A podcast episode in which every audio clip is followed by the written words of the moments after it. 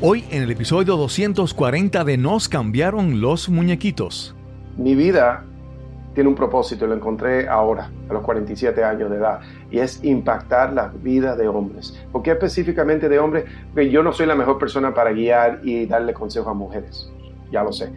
Quizá para niños chiquitos no soy el mejor, mujeres son mucho mejor que yo, tienen la paciencia para niños, pero yo he encontrado con los años que soy muy bueno en conectarme con hombres, muchos de ellos emprendedores, profesionales, podemos hablar el mismo lenguaje y tengo muchas experiencias, porque sí, no tengo 100 años, tengo 47, pero déjame decirte que han sido 47 años que he vivido.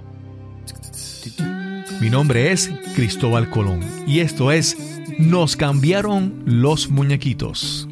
Nos cambiaron los muñequitos. Nos cambiaron los muñequitos. Nos cambiaron los muñequitos. Nos cambiaron los muñequitos. Nos cambiaron los muñequitos.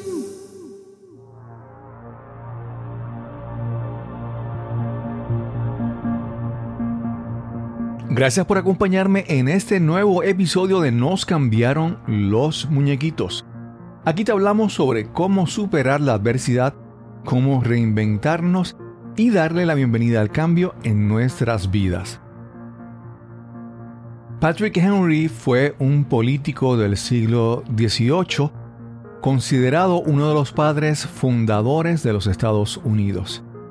Henry dijo, la adversidad endurece la virilidad y la característica del buen o el gran hombre no es que haya estado exento de los males de la vida, sino que los ha superado.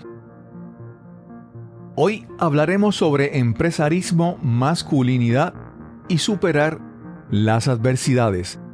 Te presento a nuestro invitado de hoy. Hola, mi nombre es Joel Gándara, soy un emprendedor desde el cuarto grado y creo que van a encontrar que soy una persona muy diferente. No soy la persona típica y he tenido éxitos en la vida. Soy papá de cuatro, casado por 21 años, he tenido varios negocios. Y hace poquito, hace menos de un mes, vendí mi primer negocio que crecí de, de un pulguero a multimillones de dólares en ventas al año y estoy feliz y listo para hablar sobre mi cuenta.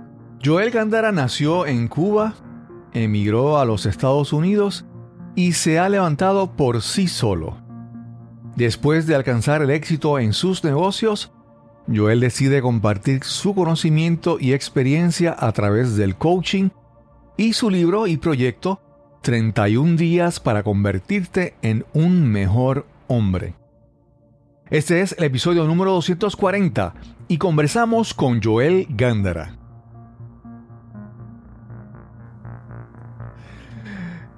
Saludos. Hoy, la entrevista que vamos a tener va a ser súper chévere. Hay veces que yo, hay personas que conozco y ya, ¿verdad? Conozco la trayectoria y, y entonces digo, bueno, pues déjame buscar entrevistar a esta persona.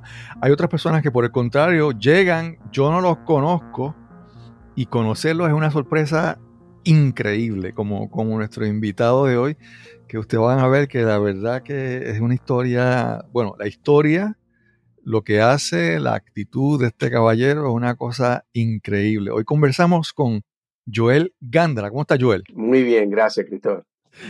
Ay, ay, ay, esto va a ser súper esta, esta entrevista.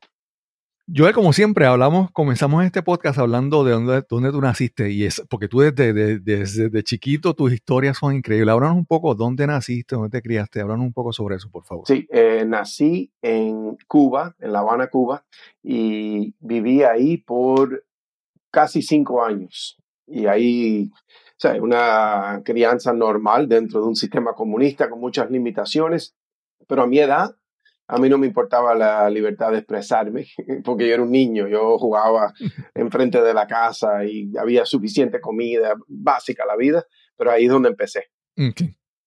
Allá en Cuba, tu papá y tu mamá, ¿qué, qué hacían en Cuba? Porque obviamente, ¿verdad? Hay, hay, yo he visto muchas historias de personas que en Cuba tenían uno, unos trabajos, ¿verdad? Y un estilo de vida, pero dadas las circunstancias, el régimen político y todo eso, ¿verdad? Sí. ¿Quién, qué, ¿A qué se dedicaban tus padres? Bueno, ante que todo, si eres un general o algo así, vas a tener tremenda vida, porque eso es los únicos que van para adelante. El resto puede ser un cirujano y vive como uno aquí que limpia pisos en el resto del mundo. Pero mi, mi papá Claro. era electricista, no ingeniero ni nada, pero él arreglaba radios para un taller de, del gobierno, como todo. Entonces ahí mandaban los radios, él los arreglaba con otros técnicos. Eso es lo que él hacía. Y mi mamá era maestra de física en Cuba, de, del preuniversitario, el high school. Ok. Pero obviamente, saliste, saliste de Cuba. Háblanos un poco sobre cuáles eran las motivaciones. Obviamente, tú eras, tú eras un niño, ¿verdad? Tú seguías lo que tus papás decían, pero háblanos un poco sobre la motivación de tus padres y cómo ocurre, ¿verdad?, la salida de Cuba. Hace un par de años atrás fue el 40 aniversario del éxodo del Mariel del 1980 y me contactaron unos productores de Telemundo y preguntaron si podían venir a mi casa para filmar un segmento porque cada día, creo que por 30, 40 días, estaban cubriendo una familia y enseñando su caso. Le dije mi, mi historia por el teléfono, les fascinó, dijeron, ¿podemos conocer a tus padres? Conocieron a mis padres por teléfono. Dedicaron una noche, un segmento de las noticias a las 7, 8 de la noche, 10 de la noche, de mis padres y el próximo día de mí. Y los vinieron y los firmaron todos de una vez. Fue una experiencia extraordinaria, porque si tú me hubieras preguntado esa pregunta hace tres años, ante esa grabación, yo diría, bueno, porque el comunismo es malo y hay que salirse de eso, y hay que tener libertad, hay que tener la habilidad de ganar y ser libre. Claro, y eso es verdad. Pero algo que fue muy diferente, ahí estaba Daisy Balmajó, una mujer de Telemundo con premios nacionales, sentada en mi sala, entrevistando a mis padres. Y ahí estaban los de la cámara, los productores, todo ahí. Impresionante. Y yo detrás de la cámara, mirando, escuchando, pensando, voy a oír, escuchar lo que siempre escucho. Y le dicen, ¿y cuál fue la razón principal que quisiste salir? Le dicen a mi mamá. Y una, un par de preguntas que chocaron, me tuve que ir de ahí, de las lágrimas que me empezaron a salir. Número uno era mi mamá, dice, estaban mandando muchachos jóvenes a Angola, en África, a luchar para el comunismo, para ir a matar personas luchando para independencia y, y para, aunque bueno, quién sabe que los dos lados seguro estaban malos ahí, pero eh, mi mamá dice, Claro. yo pensar que tengo dos hijos varones y en unos años van a tener la edad que los van a mandar al servicio militar, a luchar una guerra sucia, comunista en Angola, ¿qué hacen mis hijos ahí? Es- Eso, yo nunca oí a mi mamá decir eso. Yo sabía de Angola y que estaban mandando y matando niños ahí, pero segundo fue otra que, ya que hablé de eso, déjeme mencionarlo. Cuando nos salimos, demoró 12 horas, aunque son 90 millas, pero un bote sobrecargado y no con condiciones para eso. La capacidad decía en la pared 75, éramos 150, no había salvavidas eh, y una tormenta para arriba, para abajo el mar. Y mi mamá dice, y esto es cuando me tuve que parar y irme de ahí, y después lo vi en la televisión, pero mi mamá, me acuerdo estando apretado, abrazando a mi mamá, a mi hermano, lo estábamos ahí, la lluvia entrando, el agua entrando. Y mi mamá dice que ella empezó a llorar y pedirle a Dios perdón por traer a sus hijos a este mar donde obviamente vamos a morir ahora. Y así se sentía. Así que Wow. esas son las razones que salimos y eso fue un poquito para que vea de lo que pasamos en esa trayectoria. Sí, sí. Yo, yo me estoy riendo porque obviamente en este, en este podcast adelantamos que vamos a hablar de masculinidad y otras cosas y de repente ya yo estoy acá con, empezando con las lágrimas en los ojos, entonces yo, espérate, ¿de qué se trata Sí. esta conversación? Sí, bueno, un hombre puede tener emociones, no, no es que una cosa claro, sea claro, sí, sí, sí, no, no, no. no. Es- es- Ese siguiendo la parte chistosa del Sí, asunto. es verdad. Cuando viajas, cuando haces el, el viaje a Estados Unidos, ¿verdad? En ese momento, el caso de Mariel fue que el gobierno abrió la oportunidad de que la gente pudiera salir libremente. ¿Eso es correcto? Sí, pero, eh, sí, pero pasó por algo. Eh, un grupo de, acuérdense, todo en Cuba es del gobierno. Entonces, robar algo, dice mi papá, robar no es malo cuando le estás robando a un régimen comunista. Él dice, yo robaba todos los días del trabajo un cable, un bombillito para hacer unas lámparas en la casa, cosas así. Eh, unos muchachos, unos hombres en Cuba, tuvieron la oportunidad de robarse un banco del gobierno y chocar el- portón de la embajada peruana. Y al momento que eso se rompió, se abrió, ¿qué hicieron la gente caminando por la calle en La Habana? Y dijo, ¡ah! ¡Libertad! Perú es libre. Y eso es territorio peruano. Se llenó la, la embajada, pero se llenó. Cientos de personas ahí en, el, en la hierba, en, las- en el césped. Y Perú le dijo a todos, sí, los que estén aquí los vamos a llevar a Perú. Y tanto seguía pasando y no lo podía controlar Castro y eso luce mal para él y la propaganda. Y Jimmy Carter, el presidente de Estados Unidos, cuando entonces dijo, bueno, si van a dejar salir gente, nosotros aceptamos también. Ahora, Fidel Castro no, es malo, pero no es bobo. Eh, abrió las cárceles Mm. y abrió los manicomios. Salieron todos los locos y todos los malos. Ahora, no abrió las cárceles de personas que estaban en cárcel por expresar su opinión contra el gobierno. No, no, eso los mantuvo ahí eh, torturándolos. Él abrió la cárcel del ladrón, el delincuente, esa gente. Y esos son muchos de los que salieron y le dieron mala fama a los cubanos que estaban aquí en Estados Unidos establecidos, doctores, ingenieros, los exitosos, y ahora vinieron un grupo de delincuentes en unos botes. Sí, sí, y eso perpetuado también por la, la, la famosa película de Tony Montana, ¿verdad? El personaje de Tony Montana que surge de eso también, de Scarface. Exacto, así mismo. es. Entonces, llegas a Estados Unidos, pero entonces no te quedaste en Florida, como ¿verdad? mucha gente pensaría. ¿Te mudaste? ¿A dónde te mudaste? San Francisco, California, más cerca al área de Oakland, la ciudad de Oakland, California. Ok. Y llegan a ese lugar, pero entonces tus padres, independientemente de su preparación, de su trabajo, su experiencia, llegan ahí a trabajar, a empezar desde cero. ¿Cómo fue la vida para ellos y la vida para ti, verdad? Llega a un sitio, nueva cultura, nueva ciudad, nueva nación, idioma, todo, y empezar desde cero profesionalmente. ¿Cómo fue para tu familia, para ti, Sí. ese, ese reinicio? Cuando yo fui creciendo y quizá tenía ya unos 18 años, empecé, empezó la internet a los 20 años, empecé a aprender cosas, yo me enteré que algunos cubanos se fueron a Puerto Rico y en los por muchos años. Y yo siempre pensaba, qué fácil. Porque mira que yo he ido a Puerto Rico, un año fui cinco veces hace poco. Y, Mm, y yo digo, la gente, la historia es igual, el clima es igual, la comida es muy similar, la música es igual, las calles lucen, todo luce igual.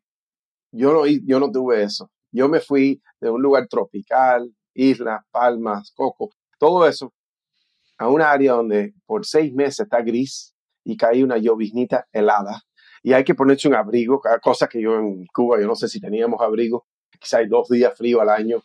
Bueno, para mí fue un choque. Yo sé que para mi- mis padres más, porque ellos vinieron con la responsabilidad, treinta y pico años de edad, dos varones, y tener que preocuparse por ellos. Pero para mí el shock fue, nadie hablaba español. Los poquitos que empecé a conocer eran mexicanos, que era, se oía diferente, pero lo empecé a entender. Y es cómico, porque todavía yo oigo un acento mexicano y, y me siento como que es parte de mi niñez, porque desde que vine, eso es lo que tuve, vecinos y amigos y eso, y la comida mexicana me encanta. Pero pero sí, fue un shock. Y para mis padres, imagínate, eh, mi mamá era maestra de física. No quiere decir que era un buen trabajo, que ganaba buen dinero, nada, obviamente. Luchábamos para conseguir comida. Y aquí, en Estados Unidos, en San Francisco, lo que hizo, trabajó en el Sir Francis Drake Hotel, en un hotel limpiando cuartos. Y eso es lo que ella hizo. Entonces mi papá consiguió un trabajo en una estación de radio cristiana que no era de, era not for profit, no ganaba, era una caridad. Y claro, no pagaba mucho, creo que me dijo que ganaba 4 dólares la hora, cuando entonces en el 80, y él empezó ahí arreglando equipos, máquinas, grabadoras, micrófonos, cosas así. Y entonces mi mamá consiguió un trabajo ahí, nunca ganaron mucho. Mis padres todavía, yo creo que nunca combinaron para ganar juntos más de 50 mil dólares al año, con dos hijos, viviendo en la ciudad más cara de Estados Unidos, San Francisco, donde hoy en día, en el 2023, tienes que ganar más de 100 mil dólares para no ser pobre en San Francisco. Así que era diferente cuando entonces, pero no ganábamos mucho. Tengo muchas memorias de cosas como, por ejemplo, mis padres fueron muy inteligentes con su dinero, trabajaron mucho y ahorraban lo poquito que ganaban. Y a los dos años y pico de estar en este país, compraron un pequeño townhouse, muy pequeño, el- un condominio, lo compraron, pero entonces no había dinero para un refrigerador y no vino con refrigerador. Tuvimos una nevera, un cooler con hielo por un buen tiempo hasta que ahorraron un par de cheques más y se compraron un refrigerador. Pero tengo memorias así de que nos faltaban cosas, pero poco a poco se hicieron. Sí. Sí, me- es interesante que mencionas lo de Puerto Rico, porque aquí en Puerto Rico, tanto en la, en la, en la música, en la cultura, en la televisión, siempre había actores famosos, actores cubanos que, que hicieron, ¿verdad? Que llegaron a Puerto Rico y hicieron una gran diferencia en un trabajo, comediantes, eh, y yo siempre recuerdo que yo vengo de un pueblo pequeño, y en todos los pueblos pequeños y en todas las ciudades, me imagino que siempre había al menos la tienda del cubano. Esa es la tienda del cubano. Siempre había un cubano comerciante que era bien emprendedor y establecía su, su, su negocio. Y eso era siempre bien, ¿verdad? Era, era normal, era parte de nuestra, nuestro crecimiento, nuestra cultura, ya esa, esa, esa integración con nuestra cultura. Y hablando de eso, del, del cubano emprendedor, que siempre había uno en el pueblo, en tu caso, tú desde jovencito empezaste a hacer, a hacer inventos. Háblanos un poco sobre qué, cómo decides tú iniciarte en esto, cuándo lo haces y qué es lo que haces. Bueno, primero la razón y la es por la necesidad. La necesidad es la madre del invento, creo que se traduce así al español de inglés. Y, sí. y, y qué pasa, yo veía que otros niños tenían juguetes. A mí me gustaban mucho a esa edad, cuarto grado, los Transformers, los robots que se transformaban en un carro, un jeep, un, cosas así, un avión. Y yo no podía comprar eso y mis padres menos. Había dinero para comida y ropa. Y digo ropa de Kmart, de lo más barato, cosas que nos regalaban. O así era la vida, pero yo quería juguetes. Y todo el mundo tenía Reebok, Adidas, Nike. Yo tenía Payless Shoes. Y hasta como el noveno grado, algo así. Yo no quería esas cosas. Yo quería normal, no quería lucirme y tener cosas muy caras, pero quería algo. Y entonces, ¿qué pasó? Dije, ¿cómo puedo ganar dinero? Pero antes de eso pasó como por accidente. Y era los domingos íbamos a casa de mi abuela, que vivía como a 20 minutos. Y en ese pueblo, en California, había en la tienda de la esquina, había unas postalitas que se llamaban Garbage Pail Kid Card. Y eran haciéndole burla a las muñecas de Cabbage Patch Kids. Y eran cómicas. Todavía las tengo, algunas del- desde el cuarto grado. Y las llevé a la escuela el lunes y la enseño durante el recess, el recreo, y la estoy enseñando y todo el mundo se volvió loca. ¿Qué cómica yo quiero? Era lo más popular, pero no lo había en mi pueblo. Cuando hay escasez de algo y tú lo tienes, tú eres el rey. ¿Y qué Claro. pasa? Me empiezan a decir, yo, yo quiero comprártela, yo te las compro, yo te las compro. Y digo, bueno, está bien. eh, y pensé cuánto me cuestan. Creo que me cuestan, creo, como 5 centavos cada postalita. Le puse un precio de 25 centavos, de 10 centavos, no sé y vendí y empecé a vender. Y un día tuve una lección inmensa que me cambió la vida en el cuarto grado. En la hora de almuerzo comíamos afuera y después jugábamos. Y cuando terminamos de comer, yo saco de mi bolsillo la postalita y digo, mira, tengo estas. Y un niño dice, esa, esa es la mejor que hay, esa es la más buena. Y yo le digo, bueno, cuesta, no sé, 25 centavos. Y tres niños dijeron, yo la quiero. Y yo, sin saber cosas de negocio, digo, ¿qué se hace cuando tres personas quieren algo? ¿Será que le debo de decir, escoger uno? Yo, no, déjame, se me ocurrió una idea y la idea era decirle, mira, son 50 centavos. Un niño se fue y dos se quedaron. Yo, yo te doy 50 centavos. Uh, wow, mira esto. Bueno, entonces se me ocurrió otra cosa. Dije, es un dólar. Un niño se fue y el otro sacó su dólar y me la compró. Y dije, wow, ahora me voy a hacer rico. Bueno, al mes ahorré 40 dólares. Estaba en cuarto grado. Mis padres nunca me hubieran dado 40 dólares y me compré un tr- Transformer que costaba 40, 40 y pico dólares, que era una cosa inmensa, era la base eh, Omega Supreme, era el más caro de todos los Transformers y lo tuve por años y yo le Ujú. saqué el jugo a eso, jugaba con eso. Yo era la envidia a todos mis amigos por tener ese juguete tan bueno, tan lindo. Y otra cosa, empecé de entonces a tener dinero para después de la escuela. Antes se podía hacer de todo, hoy en día no dejan, pero se podía cruzar la calle, ir al centro comercial y yo iba a un- una tienda de donuts, un donut shop. Y después de la escuela me compraba mi donut y yo me sentía como un hombre, que yo podía hacer cosas que mis padres nunca me hubieran dado esos 40 centavos, 60 centavos para comprarme eso. Claro, claro. Mira, Joel, yo esto, ya nosotros ya hemos tenido una conversación y obviamente eso, pues me, me pone a, a reflexionar sobre mi vida y la tuya, ¿verdad? Entonces, en un momento yo quiero hacer una, una comparación porque a veces no es lo que nos pasa a nosotros, es cómo enfrentamos algo y qué hacemos con eso, ¿verdad? En mi caso, yo vengo de una familia pobre y mi mamá en algún momento hacía donitas, hacía dulce de coco, hacía uno- un pan de maíz y me obligaba a llevarlo a la escuela a vender, ¿verdad? Entonces ya la experiencia de vender para mí era obligado. Segundo, era como que yo iba a la escuela y ya yo cogí la fama del niño pobre de la escuela, ¿verdad? Incluso tuve experiencias de bullying, donde en algún momento algún muchacho me llevó mercancía o me co- corrobó dinero. Y entonces, esa experiencia en la niñez de vender y todo eso fue, vamos a decir, un poco traumática. ¿va? Para mí no fue una experiencia buena. Entonces, sin embargo, yo veo tus circunstancias, yo veo lo que tú haces, y entonces un evento, cómo uno puede, o sea, no es lo que ocurre, es lo que hacemos con lo que nos ocurre, ¿verdad? La actitud con la que enfrentamos algo. Yo a veces pienso, mira, si tal vez mi mamá hubiera tenido unas palabras diferentes de aliento, tal vez hubiera sido ¿verdad? una experiencia, ¿verdad? Pero entonces te lo digo por eso, ¿verdad? Porque a mi entender no es lo que nos pasa, es lo que hacemos con eso. Y yo creo que en tu caso es lo que tú has hecho con, con todas esas cosas que te pasaron. Entonces, nuevamente, es qué, qué nos pasa y qué hacemos con eso.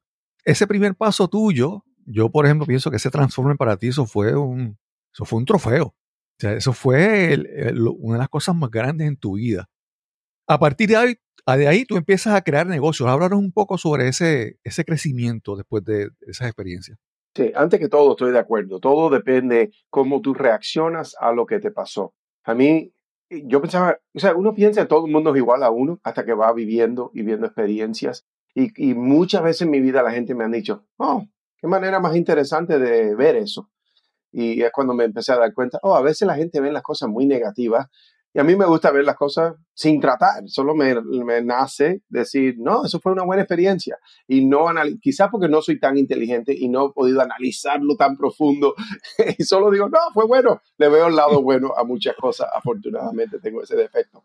Uh, ahora, si me pongo a analizarlo mucho, quizás me deprimo. Pero no, fue, fue bueno, todo, todo fue bueno. Ahora, ¿qué pasó? La escuela no le gustaba, era una escuela que no permitía ese tipo de postalitas y las ventas. Entonces pararon eso. Dijeron, si vendes más, te vas a buscar tremendo problema. Cuando entonces era una escuela que nos pegaban con una tabla. Eh, y a mí me pegaron varias veces. Entonces yo no quería que me pegaran. Paré de vender esas postalitas. Empecé a buscar unos muñequitos de goma, así de caucho, y los empecé a vender. Eso me fue más o menos. Vi que eso no tenía la misma demanda. Pero me acuerdo haciendo el análisis una noche yendo a la tienda con mis padres, comprando el set entero y me costó tanto y dividiendo con mis padres, dividiendo cuánto me cuesta cada uno, en cuánto lo puedo vender, a ver si le saco algo. Creo que le gané algo de dinero. ¿Qué más? Al año o dos en esa estación de radio con mis padres, yo tenía que ir los veranos, no había quien me cuidara. Yo iba al trabajo de ellos, me pasaba las ocho horas y media ahí con ellos. Súper aburrido, era una tortura. No había otros niños, yo caminando por todos los pasillos por ocho horas. Eh, inventé que alguien me contrató para limpiarle los cristales del carro, entonces a la hora de almuerzo yo salía y le limpiaba los cristales a alguno de los carros en el estacionamiento. Otra cosa que me fue muy bien es que había un departamento de onda corta, shortwave radio internacional, y llegaban cartas del mundo entero. Y me dio la idea un hombre en el trabajo, me dijo, ¿por qué no te pones a buscar los sobres viejos que se botan? Y hay cajas inmensas, lleno de unos sellos muy lindos de Austria, Alemania, Ecuador, de todas partes, y lo puede coleccionar. Yo dije, ok, buena idea, no tengo nada que hacer, caminar los pasillos, lo que hacía. Entonces me puse a quitarlo y empecé a ponerlos en un álbum. Y cuando lo llevé a la escuela, quizá ya esto era el quinto, el sexto grado, los empecé a vender, porque inmediatamente vi la demanda tan alta y empecé a vender sellos. Y eso fue, me fue muy bien, porque no había costo, y si yo le ganaba 10 centavos, 25 centavos, 50 centavos a cada sello, me iba bien. Y era en el momento, yo abrí el libro, todos los niños ahí mirando después la escuela, y ah, quiero este. Y la escuela no me dio problemas porque eran sellos, era cosa bonita, una mariposa, una flor, claro, un edificio, y no hubo problema. Entonces, eso fue uno de ellos en high school, en preuniversitario. Eh, todos los días, en el último año, cuando me di cuenta que esto era un negocio, me gané 30 dólares limpio en mi bolsillo y como yo compraba cajas de Hershey's, de Reese's, de chocolates, mi cuarto parecía un almacén de chocolates. Eh, y cada mañana yo preparaba tres bolsas de chocolate, de todo, lo llenaba de cosas. Suerte que ahí hay frío y no se me derritían, porque si hubiera vivido en Puerto Rico, en la Florida, se hubieran derritido. Pero allá yo llenaba mi mochila y había días, yo iba a la escuela por dos razones en high school. Para, porque había que ir para estar en el equipo de béisbol, que yo jugaba béisbol hasta el primer año de la universidad, y para vender chocolate. Si yo estaba enfermo, no me sentía bien, ah, no quiero ir a la escuela, tengo que ir a la escuela, porque béisbol y los chocolates, tenía que ganar mi dinero. Yo tuve un trabajo part-time, high school entero, pero en la escuela me ganaba 30 dólares durante el día. ¿Qué hacía? Caminaba con mi bolsa transparente por todos los pasillos y todo, ah, ahí está. Y eh, es increíble lo que uno empieza a aprender. Ahí veía a fulanito viniendo por el pasillo, ya le sacaba sus dos Snickers, y veía el otro, le sacaba sus Reese's y su Milky Way, ya me conocía la clientela. Pero cómo yo hice bien con eso. La escuela, para recaudar fondos para los deportes, tenían sus propias máquinas y los chocolates costaban 60 centavos. ¿Qué hice yo? Dos por un dólar. Llegó al punto, llegó al punto que la escuela me habló y me dijo, mira, el, el athletic director, director de Atlético me dijo, mira, eh, me gusta lo que estás haciendo, emprendedor, muy bien, estás tumbando las ventas tanto que no podemos seguir así, necesitamos que pares. Yo no paré. Yo lo que hice, tenía la bolsa en la mochila y esperaba que me vinieran, yo abría la mochila y se lo daba así como si estuviera vendiendo un contrabando, pero lo seguía haciendo. Entonces, esos fueron los negocios iniciales que me lleva a los 18 años y de ahí empecé a hacer otras cosas. Ok. Después de los chocolates, tú entraste a, un mundo diferente. Yo, sé que tú te has dedicado al mundo de la ropa, la ropa interior y una serie de cosas. Y todavía no, veo la conexión de cómo llegas a eso, ¿verdad? Después de la escuela superior, ¿cómo, cómo sigues inven- inventando cosas en, en los negocios? Bueno, desde lo, yo tengo un tío, Jorge, él es, ah, fue eh, cartero por muchos años por el correo, pero los fines de semana, cuando él tenía, los domingos siempre lo tenía libre y a veces cambiaba con gente, hacía cosas para los sábados, ir a garage sales, donde la gente está vendiendo cosas enfrente de la casa, saliendo de cosas viejas, pero de vez en cuando se encuentra, encuentra cosas muy buenas. Y mi tío hizo eso como por, todavía lo hace, eh, está, está retirado, pero todavía lo hace, siempre está buscando y él sabe mucho. Yo me pasaba algunos sábados con él cuando él podía comprando cosas. Él iba y él veía una, una pecera, él veía una lámpara y él sabía lo que costaba, cuánto le puede sacar y yo no tenía esa habilidad. Pero haciendo eso, con, oh, y después yo, cada vez que él llenaba el van, una guaguita de, de cosas, yo decía, estos trastes, esto no le va a sacar nada. Entonces a veces yo iba con él el próximo día al pulguero. Decía, esa lámpara que compró por 5 dólares le sacó 60. ¿Cómo hizo eso? Y eso me abrió los ojos. Wow. Entonces, una vez, mucha gente me dijo, ah, qué dichoso fuiste que esto pasó. Quizás fui dichoso. Fui a un garage sale donde un hombre estaba vendiendo calzoncillos. Era la marca Jockey, una marca muy establecida, más de 100 años, una compañía familiar. Y el hombre los vendía ahí a 3 dólares. Pero él tenía manteles de jockey, banderas de jockey. Parecía Macy's en su calle, en su, en su casa. Y era un barrio muy bonito. Yo me crié en un barrio donde oía disparos de pistola y mal y todo. En mi barrio no iba a haber cosas buenas, en ese sí. Me pongo a hablar con el hombre y me explica, mira, yo soy agente, representante de venta para Jockey, soy independiente, yo compro todas estas muestras, voy a Las Vegas, hago mis shows, le vendo a Macy's, a JCPenney, a las tiendas grandes y al final de cada colección, seis meses que pasan, me quedo con todas estas muestras. Las regalo a los compradores, se las doy como ami- amistades para Navidad, les regalo. Y después siempre me quedo con 500 piezas, 1000 piezas. Y dice, las tengo aquí a 3 dólares cada una. Y yo le dije, me encantaría comprarte muchas y llevarlas al puguero, pero yo no te puedo pagar 3 dólares. Y dice, te las dejo en un dólar cincuenta si compras mucho. Yo tenía 19, 20 años. Este hombre tenía 40 y pico. Yo estaba intimidado, un barrio bueno, un hombre que sabe, yo no sabía nada. Claro, Me empiezan a temblar las manos negociando, porque yo no soy muy buen negociante, las escondo atrás de mi espalda para que no vea que estoy tan nervioso y le digo, mira, yo te las compro todas ahora mismo si me las dejas a dólar. El hombre pensó y dijo, ¿sabes qué? Hoy es domingo y los domingos están hechos para jugar tenis, no para estar aquí. Y es más, tengo un hijo de tu edad y ¿sabes dónde está? Está allá adentro jugando Nintendo. Y yo le he ofrecido todo esto gratis. Le digo, llévatelo al puguero o ponte aquí afuera a vender. Y el hijo no quiere y me gusta lo que estás haciendo. Entonces digo, vamos a contarla a dólar cada una. Se las compré, me gasté unos 500 dólares y me demoró un par de domingos ir al puguero, pero al final me gané 3 mil dólares. Y las compré a dólar, Wow. las vendí a 6, limpiamente me dejé como 2.500 dólares. Cuando eso yo tenía un trabajo full time, eh, tenía 19 o 20 años, y yo ganaba 8 dólares a la hora. Inmediatamente dije, si yo pudiera conseguir a alguien que me vendiera mucho de esto, este sería mi negocio. Bueno, el hombre me llamó por 11 años. Cada seis meses me decía, Joel, me quedan mil piezas, me quedan dos mil piezas. me quedan-". Y por 11 años me siguió vendiendo y las puse en, en el pulguero, pero entonces encontré algo mejor que el pulguero. En, creo que era julio del 99, descubrí eh, eBay.com. Empecé, empecé, Ok. empecé a vender por eBay. Ya no me daban 6 dólares, ahora eran 10 dólares, 11 dólares, y yo lo seguía comprando a dólares. Un problema, me vendía una cantidad, mil, dos mil piezas cada seis meses y se acababan. Entonces me puse a buscar, esto está bueno, calzoncillo. Ahora, me pregunta a mí qué hubiera preferido vender, guantes de boxeo, guantes de béisbol, bates, pelota, eso me hubiera gustado, pero a mí no me importa, yo lo que quiero es ganar dinero. Claro. Y bueno, encontré después de mucho tiempo buscando, años, buscando en Yahoo, en Google, lo que había cuando entonces, buscando otras fuentes de producto y encontré una marca desde México que no tenía representación fuerte en Estados Unidos. ¿Y quién era yo? Pero bueno, yo iba a comprarle algo, le empecé a comprar. le hice una compra de dos mil dólares y empecé a venderlo, me fue súper bien y ahí como tuve la suerte de meterme en la ropa interior, pero no fue porque lo busqué, yo solo buscaba ganar dinero. Me pareció súper interesante la historia de tu tío, tu tío Jorge, porque, por ejemplo, yo hace un momento hablaste de cuando la primera vez lo, la, las tarjetitas, los Garbage Pail Kits, ¿verdad? Tú dijiste, pues este es el precio y alguien te dijo, no, pero, o sea, tú empezaste ahí a ver, a negociar. Yo creo que ahí aprendiste esa, esa primera destreza. Y luego con tu tío Jorge, la historia de tu tío Jorge, ahí me pareció algo interesante porque yo veo que ahí, tanto tu tío, y lo aprendiste de él, es que lo que una persona ve como basura, lo que una persona ve como un estorbo, que esto yo tengo que salir de esto de mi casa, tu tío Jorge y eventualmente tú, creo que lo aprendiste, es una oportunidad, ¿verdad?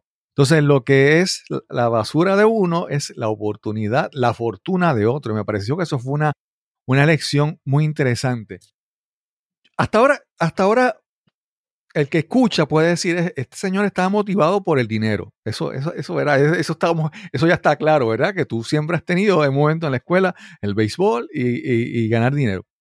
Pero yo quisiera que tú me hicieras una historia porque más adelante estamos, creo, posiblemente brincando bastante en el tiempo, pero tú en un momento tuviste una marca de ropa interior que tenías el dominio de esa marca que coincidía con, con, el dominio, o sea, con alguien, otra persona conocida. Yo quisiera que me hablaras un poco de esa historia, porque esa historia, yo, para mí, tiene una lección, hasta ahora hemos hablado de la parte del comerciante, buscar oportunidades de dinero, pero, pero yo quiero que me cuentes esa historia, porque esa historia para mí refleja un poco, un poco, Algo más, algo más de ti. Si nos puedes hablar de esa historia, la historia de Yoko. Oh, de, de Yoko, de la marca. Ah, sí. Está bien.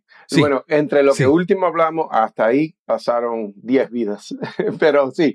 Em, y, quiero hablar rapidito de lo que dijiste. Sí, estaba motivado por dinero, porque por una razón. Dinero representa diferentes cosas para todo el mundo. En el cuarto grado era comprarme juguetes. Esa era mi motivación. ¿Y cómo se hace eso? Con dinero. En high school era poder tener un carrito viejo, pero poder comprar gasolina, pagar la gasolina y el seguro que tuve que pagar yo no es dinero para tenerlo en la mano y bañarme en el dinero, eh, no era para lucirme y comprar cosas caras, era para sobrevivir. El dinero para mí, y sigue siendo, ahora es más como un miedo de no regresar a la pobreza que tuve. Cuando todo el mundo podía ir a un campamento, cuando todo el mundo podía ir a, a montarse la montaña rusa en un parque y yo no podía solo quería vivir y era para salir de la pobreza porque yo vivía con miedo que me iban a entrar a golpe, que oía balas en el aire, helicóptero de la policía. Yo no quería vivir así. Claro que estaba motivado por dinero, por miedo. Ahora, Yoko, esa marca, eh, yo he comprado, ok, vamos a adelantar muchos años.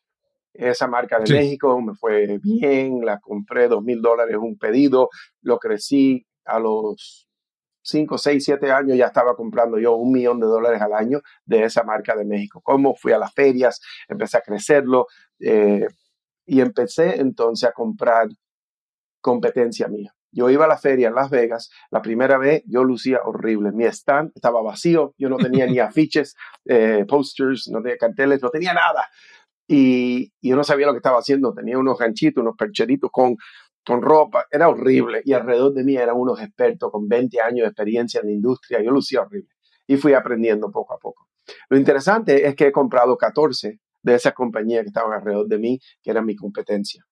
Porque, de nuevo, vi oportunidades y, y las fui comprando. En una de esas era una marca que se llama Yoko. J-O-C-K-O. ¿Y qué pasó? Era un hombre mayor, se llamaba Michael Lee de Los Ángeles y en lo que yo estaba en ese modo de comprar compañías, competencias mías, me acordé de él y yo dije, yo antes le compraba a ese hombre por mayor y yo lo ponía en mi página de directo al consumidor y vendía un poquito, lo ponía en eBay. ¿Qué se habrá hecho ese hombre? Pues la página ya no está, no veo nada. y lo contacto, busco su correo, le escribo, después hablo con él por teléfono, Michael, ¿qué pasa? No veo tu página, ¿qué estás haciendo? dice, no, Joel, ya yo tengo sesenta y pico años, han pasado muchos años, me retiré. Le está bien, pero ¿y la marca? Dice, no, tú no entiendes, me retiré. Este hombre nunca se le ocurrió vender la marca a uno más joven, uno con ideas, sacarle algo de dinero. Le Michael, tú cerraste, pero cerraste, no se la vendiste a nadie, nada. Dice, no, ese era mi bebé, yo, era el único interesado en eso, no tenía quien regalársela, vendérsela. Y yo le mira, Michael, te mando hoy 3 mil dólares y por el próximo año te doy 10% de lo que yo venda de esa marca. ¿Qué te pareció? Claro que sí, se embuyó y, y, yo pensando, me lo regaló, 3 mil dólares hoy y 10% de las ventas, vamos a hacerlo. Lo hicimos y fue bien, pero me di cuenta de algo. El momento que la compré, lo estaba comprando, dije, mi, uno de mis autores favoritos es Joko Willink, que es un Navy SEAL, Fuerzas Especiales de la Marina de Estados Unidos, un hombre con muchos éxitos. Y dije, si esto, al comprar la marca, perfecto, tengo la marca, lo vendo en mis otros sitios. Yo quizás no necesito Joko.com, quizás se lo puedo vender a Joko Willink. Y, en lo que lo compré, le escribí por la página de ellos, de la compañía de Jocko Willink, y dije, mira, soy fulano, he comprado muchos negocios y uno que acabo de comprar tiene Jocko. Y tengo, soy dueño de esa página, lo pueden buscar. Y yo veo que ellos tienen muchas páginas, pero no tienen la, mejor, Jocko. Entonces, nadie me responde. Y pasaron unos meses y escribo de nuevo. Esta vez mandé un correo electrónico, fui a su página, encontré cada empleado de esa compañía y le mandé uno por uno. No mandé uno a todos, le mandé uno por uno explicándole todo. Y me responde uh, la COO, Chief Operating Officer, la número dos encargada de esa compañía, y me dice, mira, gracias por el correo, nosotros ya estamos muy establecidos, tenemos Joko Books, Joko Fuel, Joko Podcast, Joko, tenían todo de Joko, de verdad no necesitamos Joko.com. Ahí yo pensé, ah, está negociando. Pero estamos curiosos cuánto tú crees que vale. O sea, están interesados, lo que no querían decirlo. Y lo pensé, hablé con unos amistades mías muy exitosas, con muy buenas ideas, eh, mentores míos. Y se me ocurrió y dije, ¿tú sabes? Sí, lo voy a hacer así. Le dije, mira, estos son mis demandas para que yo les venda Jaco.com. Yo le dije, yo quiero conocer a Jaco en persona porque lo admiro mucho. Sé que están en San Diego, yo pago mi vuelo, y mi hotel y todo, pero quiero pasarme unas horas con Jaco. Quiero que me haga coaching por teléfono una o dos veces y si a él le parece que le gusta como yo soy, que me dé unas cuantas más, pero no más de una o dos, es todo lo que yo pido. Quiero cuando nos conocemos, conocemos en persona hacer ejercicio con él, porque él es famoso por hacer mucho ejercicio, a mí me gusta también. Y quiero un dólar. Y la razón por un dólar es para enseñar, mira, vale algo, quiero algo económico, y también hay, hay problemas de impuestos. Si no se le pone un precio y yo le doy algo que vale mucho, entonces hay impuestos que hay que pagar. Entonces es legal decir un dólar. Entonces así eh, respondió, no la CEO, me respondió Jacob. Y dice, Joel, eres tremenda persona, todas estas cosas. Quiero que vengas con tu esposa hasta aquí a San Diego. Vamos a, te voy a llevar a comer. Eh, vamos a pasar el día juntos. Y claro que sí, todas esas otras cosas. Claro que sí. Y eso me permitió eh, desarrollar una relación con alguien fantástico que eh, hace un mes o, dos tuve una conversación con él por teléfono de más de media hora, guiándome, dándome consejos. Para mí eso vale mucho. Pero cuando estábamos sentados en su estudio de podcast por unas tres horas, me regaló todos los libros que él ha escrito, me llenó la maleta, me lo firmó todo. él me dijo, tú sabes que yo te hubiera dado más de 200 mil dólares por esta página, ¿verdad? Y eso, es que quizás él estaba mirando a ver que si me iba a chocar eso, y le a mí no me importa, yo no lo estoy haciendo a esta etapa de mi vida, eso no me molesta, yo no estoy haciendo nada por dinero hoy en día. Conocerte y tener una relación contigo, estar aquí contigo, vale para mí mucho más que 200 mil dólares y quizás eso no hubiera pasado. Uh, así que no me preocupo porque, ah, perdí 200, yo no perdí nada, gané una amistad, un coach. Es más, yo no pude esperar por el tiempo de él, pero cuando escribí mi primer libro, ya él me prometió que va a escribir lo que es el forward. Entonces ya tengo la portada diseñada con Forward by Jocko Willink, lo que no lo he lanzado todavía, y aunque el libro ya está establecido, las próximas versiones van a salir con eso, con su Forward ahí adentro. Para mí eso vale mucho. Poder decirle un día a mis nietos, mira, conocí a Chuck, esta persona tan famosa y tan... Una persona que ha cambiado vidas, vidas de mucho. A mí me importa eso mucho más que dinero a esta etapa en mi vida. Sí, sí. Joel, yo, yo te, como te mencioné, es que las historias nuevamente no es que lo más importante para tirar dinero, pero es como en, en, juicio, dice, ya establecimos claro, ¿verdad? Que, que él ha sido un gran comerciante, un gran emprendedor, pero esta historia de Yoko me pareció muy interesante porque hay otros valores que te mueven en la vida, ¿verdad? El, deseo de, ¿sabes? Primero, es reconocer que tú puedes aprender desde buscar un mentor, de tener alguien que te ayude, tener alguien que ha hecho lo que tú quisieras hacer, ¿verdad? Ver a alguien más como ejemplo, las conversaciones con esa persona, eso es priceless. Yo, por ejemplo, tener esa conversación contigo ahora, esto, esto es priceless, esto yo, esto es una cosa increíble. Entonces, el deseo tuyo de aprender y reconocer que hay cosas más que aparte del dinero que, que, son, como dice el anuncio, priceless, ¿verdad? Entonces, esas experiencias que tuviste, ¿verdad? que quería que me contaras la historia, que la compartieras con nosotros, porque eso demuestra un poco muchos valores que tú tienes, que, que creo que esos valores te mueven, porque, y ya estamos, quiero entrar en la historia esta, ¿verdad? Tú tienes, tienes un libro que se llama 31 días para convertirte en mejor hombre.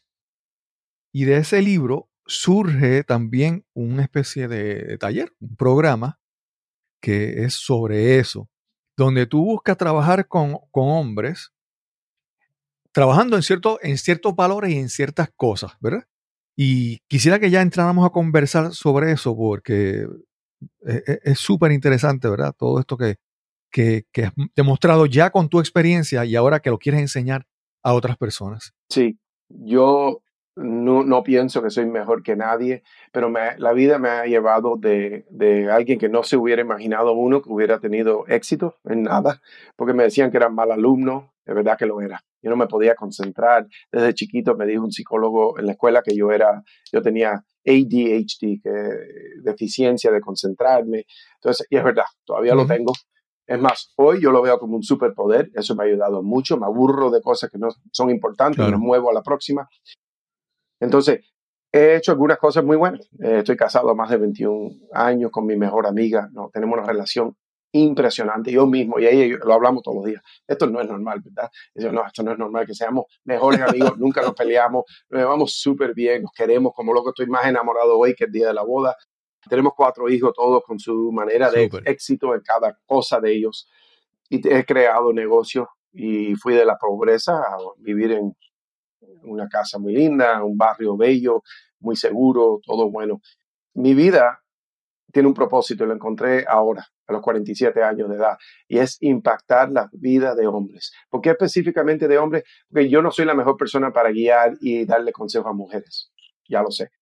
Quizá para niños chiquitos no soy el mejor, mujeres son mucho mejor que yo, tienen la paciencia para niños, pero yo he encontrado con los años que soy muy bueno en conectarme con hombres, muchos de ellos emprendedores, profesionales, podemos hablar el mismo lenguaje y tengo muchas experiencias, porque sí, no tengo 100 años, tengo 47, pero déjame decirte que han sido 47 años que he vivido, porque nada se me puso en la mano, todo era, yo he tenido noches donde he llorado porque pensaba que iba a perder todo lo poquito que tenía y me perdí dinero en una cosa, perdí una novia, pero estuve al tanto no me emborrachaba, nunca usado una droga. Yo lo sufrí todo, tuve los bajos bien bajos y he logrado algunos altos, así bien altos.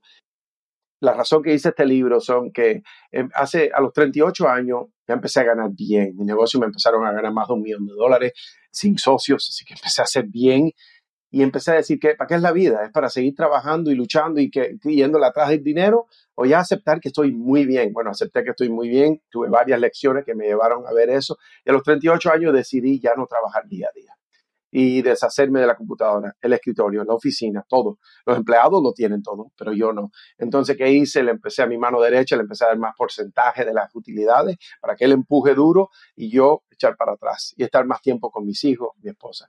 Eso, ahí aprendí varias lecciones. En mi negocio lo crecí de cierta manera, mi salud la mejoré de cierta manera. He leído mil libros sobre desarrollarme mejor y de negocio. Me he dedicado a las cosas que de verdad importan en la vida. Entonces, me puse a ser coach de emprendedores y a los 38 años y me contrataron hombres de 50, de 55 y me pagaban mucho dinero y lo crecí y el primer año le dije a mi esposa, ¿sabe qué? Voy a dedicarme a hacer un poquito de coaching por accidente, porque alguien me pidió, mira, has sido mentor por 20 años de esta organización, quiero pagarte como coach. No, no me tienes que pagar. Digo, si yo no te pago, no lo voy a hacer. Ok, lo hizo. Un hombre en Texas en una industria que no tiene nada que ver con lo que yo conozco. Fue muy bien. Lo, fui coach con él por dos años. Le dije a mi esposa cuando comencé, quizás me gano 50 mil dólares al año, pero voy a hacer algo, me da como otro.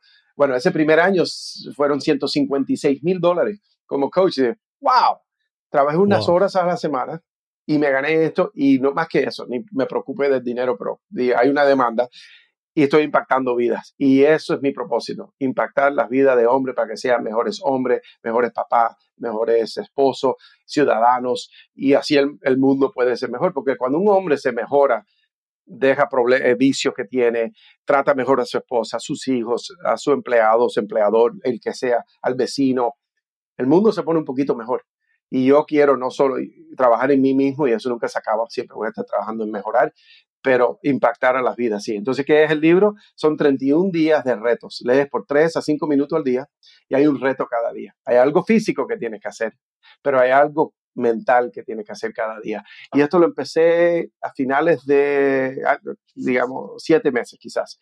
Y han pasado ciento y algo hombres por ahí y lo que me dicen todos los días es increíble. Oye, esto me está cambiando la vida. Mi esposa me está diciendo que luzco diferente, que mis hijos me dicen que me están diciendo cosas que nunca me habían dicho antes. Mi negocio está siendo mejor. No es magia, yo no soy un experto, es simplemente cosas básicas que yo he estado haciendo en mi vida que me han llevado a otro nivel de lo que yo estaba y lo estoy compartiendo. Y el curso es online, es virtual, es un día a la semana, una hora a la semana, un Zoom que no puede entrar ese tiempo, se lo grabo y se lo mando, pero tenemos un WhatsApp y ahí nos comunicamos y les conecto con un socio de contabilidad, accountability partner, de responsabilidad, que tenemos, tiene que chequear con él cada día. Un minuto, mira, hice mis flexiones, hice la carta que tenía que hacer por hoy, y así es el programa y está cambiando las vidas.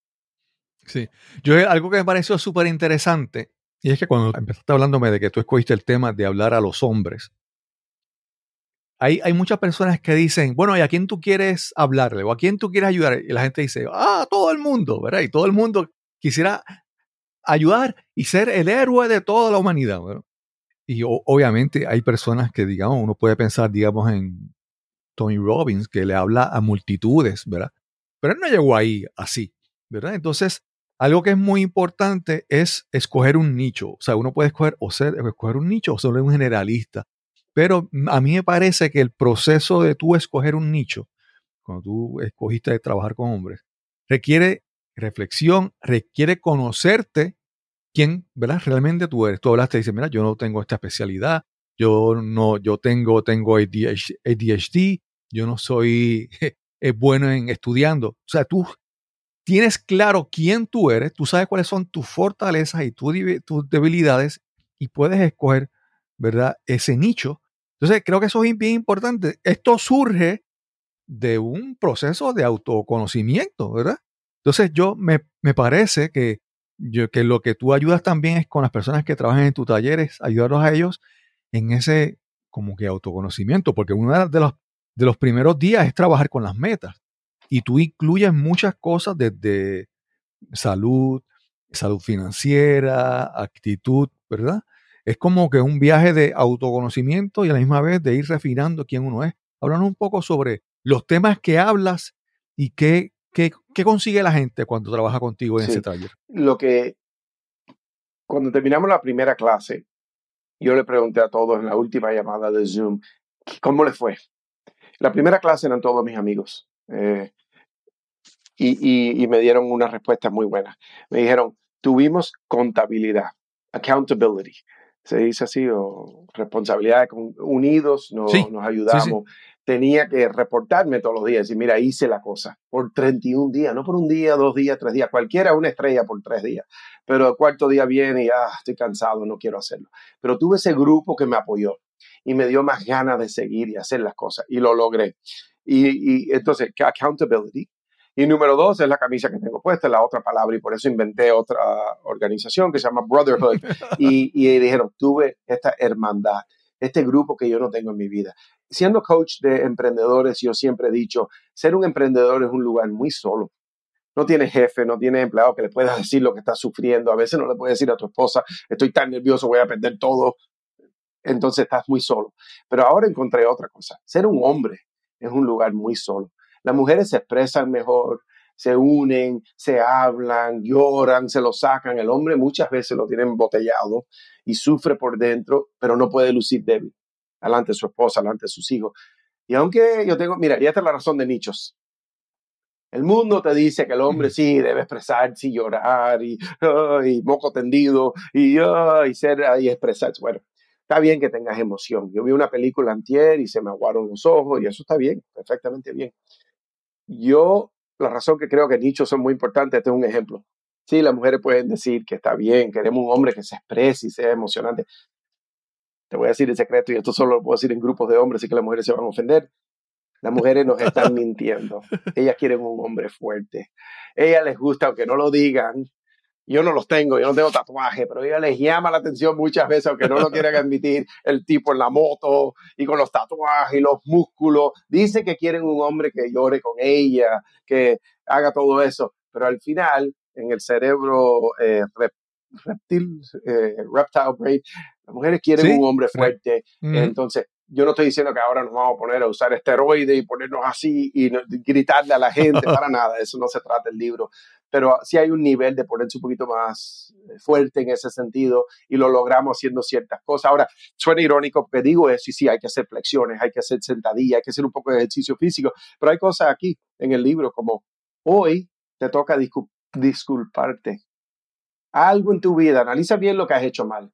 Eh, quizás son 10 cosas, quizás no piensas de una, si no, puedes, no se te ocurre una, eres un mentiroso. Analiza un poco más profundo, a ver a quién tú le has hecho mal. Quizás es a tu esposa, quizás tú no estás llegando como el hombre líder de la familia y eso la frustra.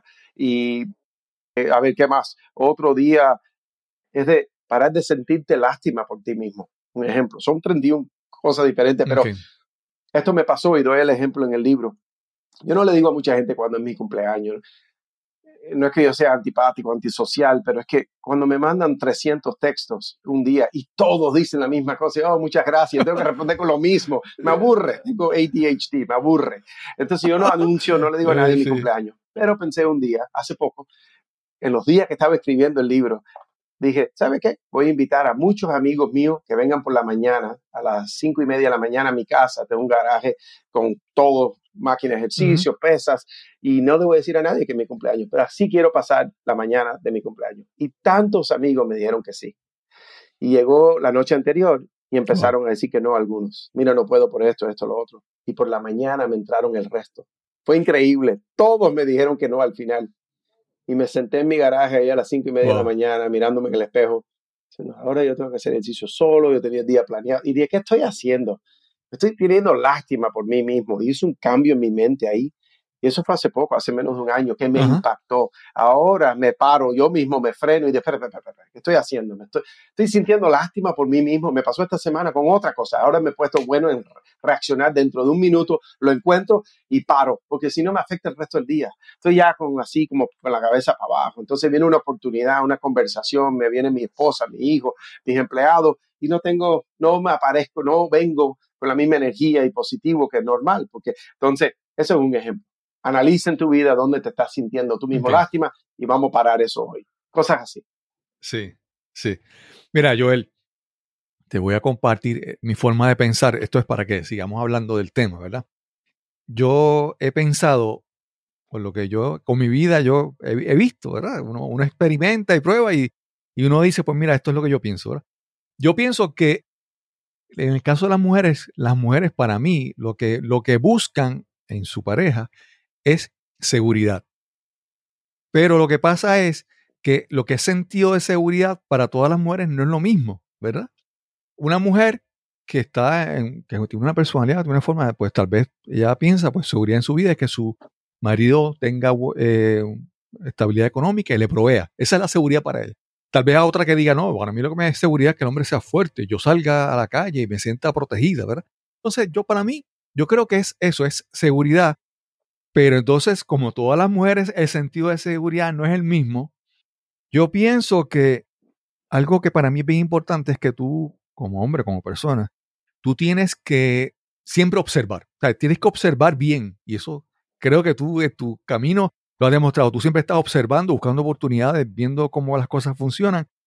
Y uno tiene que hasta cierto punto, o uno tiene que, que adaptarse, observar y adaptarse, ¿verdad? Entonces, nuevamente, si, si, si yo, por ejemplo, tú hablas mucho de la relación con tu, que tu esposa, que es, extraordinaria, pero eso surge de que a mi entender, y tú me dices si es verdad, que tú un momento tú observaste, viste a esa mujer, tuviste y, y entonces te pareció bien. Nuevamente, eh, eh, hay que escoger, pero hay que asumir la responsabilidad de escoger bien, tomar las decisiones, coger una buena mujer, porque si, si tú puedes ser buenísimo, pero si no escoges bien una pareja, tu vida va a ser un infierno. Y me parece eso muy importante, de observar y adaptarse. Claro que sí. De acuerdo, las mujeres buscan diferentes cosas, pues todo el mundo es diferente. Yo hablo mucho en generalización, porque no puedo hablar de los 17, 42 tipos de mujeres, lo que haya, 100, 1000, no sé. Pero en general, sí, correcto. Las mujeres en general quieren seguridad. Eh, en mi libro hablamos de seguridad económica, como un día de analizar las finanzas y establecer una, un Excel, una hoja de papel con todas tus cosas para ser más responsable. Eh, otro día eh, hablamos de ruta de escape. Sí, solo para pensar diferente. Y es un, son 31 días de analizarse por dentro y pensar diferente. Pero ese día suena raro para uno, para mucha gente. Pero ese día de ruta de escape tenemos que ir a un restaurante con la familia, no para ese día, pero la próxima que vayas a un restaurante o salgas, ve mirando. ¿Qué pasa si hay un fuego? ¿Qué pasa si entra un loco con un machete o un martillo pegando a la gente? ¿Qué, ¿Cómo tú vas a darle seguridad a tu familia? ¿Verdad? En tu, casa, si hay un fuego, si entra alguien con una pistola, ¿cómo te proteges? ¿Cómo aseguras cosas que no pasen? Bueno, pensar así está, y haciéndote pensar un poco de todo y tener una conversación con tu pareja, si tienes pareja, le enseña a tu esposa que, mira, este se preocupa por nosotros. Está hablando de qué pasa si entra un loco. Él se sienta en el restaurante mirando la puerta. Él ha mencionado, como yo hago con mis hijos, yo les digo, cada vez que nos sentamos en un restaurante, digo, ¿dónde están las salidas? Ahí hay una y por la cocina hay otra. Siempre hay una segunda salida en un restaurante. Ok, ya saben. Y yo no tengo que hablarlo cada vez, pero ya lo saben, porque ya lo he hablado tantas veces. Y siempre dicen, sí, si hay un fuego ahí enfrente, vamos todos corriendo para allá. Y yo no le digo, si entra un hombre con un rifle pegando tiro y me mata, ¿qué van a hacer? No, no tengo que asustar tanto. Ya los he asustado a veces diciendo cosas que yo me pongo, me excito mucho y me empiezo a hablar de ideas. Pero ya saben, se sale por aquí. Cuando yo camino con mis hijos o mi esposa, yo estoy en la acera donde está la calle el chance de que un carro de verdad me pegue es uno en miles de millones. Pero yo les he enseñado eso a mis hijos y a mi esposa. Y es cómico porque mis varones, cuando llegan a cierta edad, le piden a mi mamá si ellos pueden estar en el lado de la calle. Es como que ya se están viendo, yo soy más fuerte que mi mamá, yo soy hombrecito, yo quiero proteger a mi mamá. Y a mí me gusta que manden esa señal porque un día va a ser a sus esposas. Mira, yo hago una cosa y está en el libro, es uno de los capítulos, y es sacar a tus hijos en una cita. Yo tengo cuatro hijos. Cada mes, en mi calendario ya está programado, yo salgo con uno de mis hijos. Son tres varones y ahí van viendo un ejemplo de cómo debe ser un hombre, cómo yo trato a las meseras si vamos a un restaurante, cómo yo hablo con las personas, hacemos una actividad que no es de pantalla, no es de solo ir a un cine, es de ir a comer, ir al parque, hacer cosas así. Pero el que más me importa a mí, pues ya los varones también encaminados, es mi hija porque el miedo más grande para mí es que mi hija tenga una relación un día donde sea abusivo, donde la traten mal, donde esté con un hombre drogadicto. Yo no soy un ejemplo de esas cosas malas para ella, creo, pero ella ve cuando salimos con mi esposa o cuando salgo con ella que le abro la puerta, que me siento mirando la puerta de un lugar por si acaso algo pasa, que de vez en cuando le compro flores, ese tipo de cosas es lo que yo quiero dejar para que mis hijos, mis nietos y mis bisnietos, todo lo que yo puedo afectar, ojalá eh, sean de esa manera, eh, basado en lo que yo les puedo enseñar. Así que yo ni me acuerdo lo que era la pregunta, pero me fui en un segmento ahí. sí, sí, sí. Sí, no, no, no, no, me pareció bien. Y eso de la ruta de escape me, parece súper interesante, porque mira, por ejemplo, a mí, yo no tengo hijos biológicos, tengo, me casé y mi, mi esposa tiene dos hijos, son, ellos son mis hijos. Y una cosa que siempre hemos dicho, siempre cuando vamos al carro, al vehículo, al coche, como se diga, vamos a ir pendientes. Vamos al carro, abrimos la puerta y entramos. Nada, o sea, nada de que te pongas a mirar al teléfono, nada, no. Entramos, no damos vuelta y nos vamos, ¿verdad? Siempre. Y si en algún momento eh, sigo caminando y paso por el lado del vehículo, ustedes sigan conmigo, ¿no? ¿Verdad? Siempre. Y, por ejemplo, en Puerto Rico vivimos con, con la, en temporada de huracanes. Los, aquí los huracanes acá, atacan a cada rato, ¿verdad? Entonces, siempre hay que prepararse. Entonces la gente puede pensar, ay, es que eso es fatalista, eso es como que paranoia. Pues no, yo creo que parte de la responsabilidad de ser hombre es pensar en plan A, plan B, plan C y todas las opciones. Porque ¿de qué vale tener la experiencia y no haber aprendido de ella? ¿verdad? ¿De, de qué vale para haber pasado por cosas y no prepararte para la próxima vez que pase? Y yo creo que eso es muy, muy importante. Aún así en los negocios, en los negocios tú tienes, o sea, tú no puedes pensar que todo el tiempo vas a estar ganando, vas a estar bollante y te va a sobrar dinero. Tienes que preparar para, ¿verdad? Entonces, esa, esa ruta de escape, para mí, eso es, eso es, yo diría en inglés, the ultimate responsibility, o sea, la responsabilidad máxima. Planificar para más adelante, ¿verdad? Porque tú tienes 47 años, estás en buena condición física, pero tú te cuidas en salud, porque más adelante vas a ser mayor, te van a doler todas las coyunturas, es verdad, como que prepararse ahora para más adelante. Eh, Joel, primero, las personas que ya pueden, eh, han escuchado del libro, eh, han escuchado del taller, ¿dónde pueden encontrar el libro? ¿Dónde pueden encontrar el, el taller? ¿Necesitan el libro para el taller o, o, pueden comprar el libro por sí solos hacerlo? Háblanos un poco sobre ambas cosas, el programa y el libro. Antes que todo, eh, alguien que yo le hacía coaching, le expliqué de este programa y hablábamos por teléfono, no, por un WhatsApp. Me estaba dejando un mensaje, él está en otro país. Y le dije todo. Y él me dijo, me voy a apuntar. Nunca me preguntó qué costaba. Fue al enlace, lo vio y me respondió y me dijo, Joel, tú no vas a creer esto. Yo estaba listo para pagar 5 mil dólares, para estar 31 días en un programa con todos esos hombres exitosos y contigo. Yo estoy muy activo en ese grupo. Eh, me presto para llamada de uno a uno con, cada uno que hace las clases, por lo menos por ahora, eventualmente no voy a poder porque crece mucho, pero él dijo, yo voy a pagar 5 mil dólares. So, antes que todo, yo solo quiero decir, el programa cuesta 199 dólares por 31 días. El libro no está incluido, pero cuesta 20 dólares. Tengo el programa en español y lo tengo en inglés. Si vas a joelgandara.com, que es mi nombre, eh, puedes ver ahí el libro en español o en inglés, en, en, así en suave o en pasta dura o en Kindle. Ambos, español e inglés, tiene esas tres opciones. En mi página solo el de papel. En Amazon está el resto. No necesitas hacer la clase, lo puedes hacer solo. Puedes comprar un libro de 20 dólares que te va a cambiar la vida. Ahora lo que no te va a traer es la contabilidad con otros y no te va a traer esa hermandad que tenemos dentro del grupo. No vas a estar hablando conmigo ni los otros hombres. Así que vas a hacerlo solo.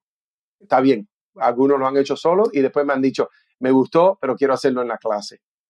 ¿Qué más? En la, en la página joelgandara.com hay un botón arriba que dice español y cuando haces ese ves las opciones en español, hacer la clase en español, el libro en español. Si quieres hacerlo en inglés, está por ahí, ni sé dónde en la página, pero dice challenge, creo, el reto. Claro. Hace challenge, escoge la fecha que quiera y te apuntas. Sí. sí. lo bueno es que hay personas que dicen, no, yo a él, a Joel lo escuché en el podcast, pero déjame déjame ver un poquito más. Te puedes comprar, comprar el libro, ¿verdad? Eh, ya sea en Kindle o en. Aquí por aquí. Ahí está. Ahí. Ahí, ahí está, en Kindle. Lo puedes, lo puedes comprar sí. en inglés o en español. Y si no, mira, lo hago más fácil. Aquí está. sí, sí, sí. Y lo dice, bueno, pues lo, lo, lo, lo, lees y miras a ver si te funciona. Porque hay algo que para mí es súper valioso, es lo que tú mencionas. muchas veces sabemos qué es lo que tenemos que hacer, la mayoría de la gente sabe, cuando lee el libro dice, pero aquí no hay nada nuevo. Claro que no hay nada nuevo porque ya todo está hecho, ya sabemos, incluso sabemos lo que tenemos que hacer. Necesitamos apoyo, necesitamos accountability. Y Jim Brown dice que somos el promedio de las cinco personas con las que pasamos el mejor tiempo. Pues tú necesitas buscar un círculo de personas, esas cinco personas, que eleven tu promedio, ¿verdad? Para que tú puedas crecer.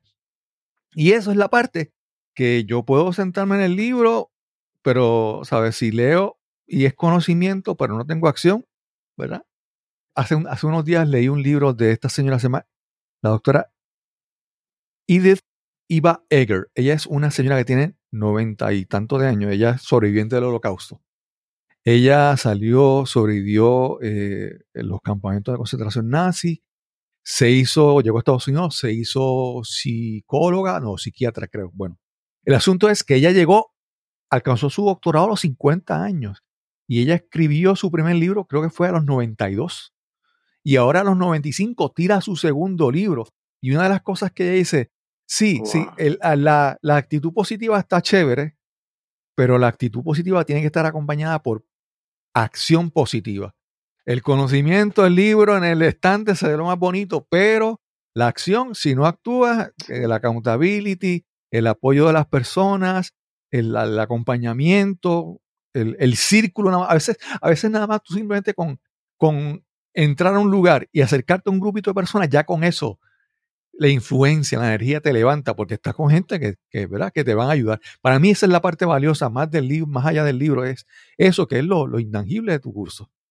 Sí, y sabes que algo en el libro que es interesante, y lo dije al comienzo, son unos tres a cinco minutos al día de leer, porque yo puedo hacer como hacen muchos autores y llenarlo de palabras y repetirme y darle vuelta y decirlo de 50 maneras, pero eso no nos sirve. Hay una acción todos los días, o dos, o tres, o cuatro que hay que tomar. A mí me importa menos lo que digan la gente y más lo que hacen. Tú quieres ver qué tipo de persona eres, eh, o es alguien, mira su cuenta de banco y mira su calendario. Eso te va a decir, sí, pueden hablar que, oh, yo quiero ayudar personas, yo quiero, ok, ¿cuántas horas a la semana estás donando a personas? ¿Cuánto dinero estás utilizando para ayudar personas? Puedes hablar mucho, pero la prueba está en lo que pones tus esfuerzos, tu energía, tu dinero. Así que eh, de eso se trata, de leer una cosita pequeñita y ponerlo en acción. Algo me pareció bien chévere. Yo empecé a leer el libro y leí el primer día y lo dejé. ¿Sabes por qué? Porque no, tú no puedes leer, digamos, el día 25 el conocimiento del día 25 sin haber vivido las experiencias de lo que tienes que hacer en los días anteriores. Porque el primer día, lo que aprendiste y lo que haces, te, pone, te pone en el mindset, vamos a decirlo de esa manera, en el estado para la próxima lección. Entonces, yo puedo, si yo leo el día 25 sin haber vivido, sin haber hecho los días anteriores, no es lo mismo.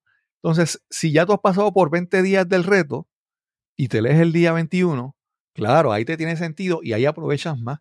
que no es leerte el libro y ya, es leer el libro con el paso a paso para que cada día, cada día builds up on the previous one. Cada día eh, se establece en lo que has vivido, lo que has pasado los días anteriores, que eso para mí es importante. Sí, y muchas veces, para que sepa, eh, en el grupo vemos hombres que dicen, wow, qué difícil fue lo de hoy establecer mis reglas, un ejemplo, uno de los días. Y otro dice, oh, para mí eso fue fácil, mira cómo lo hice.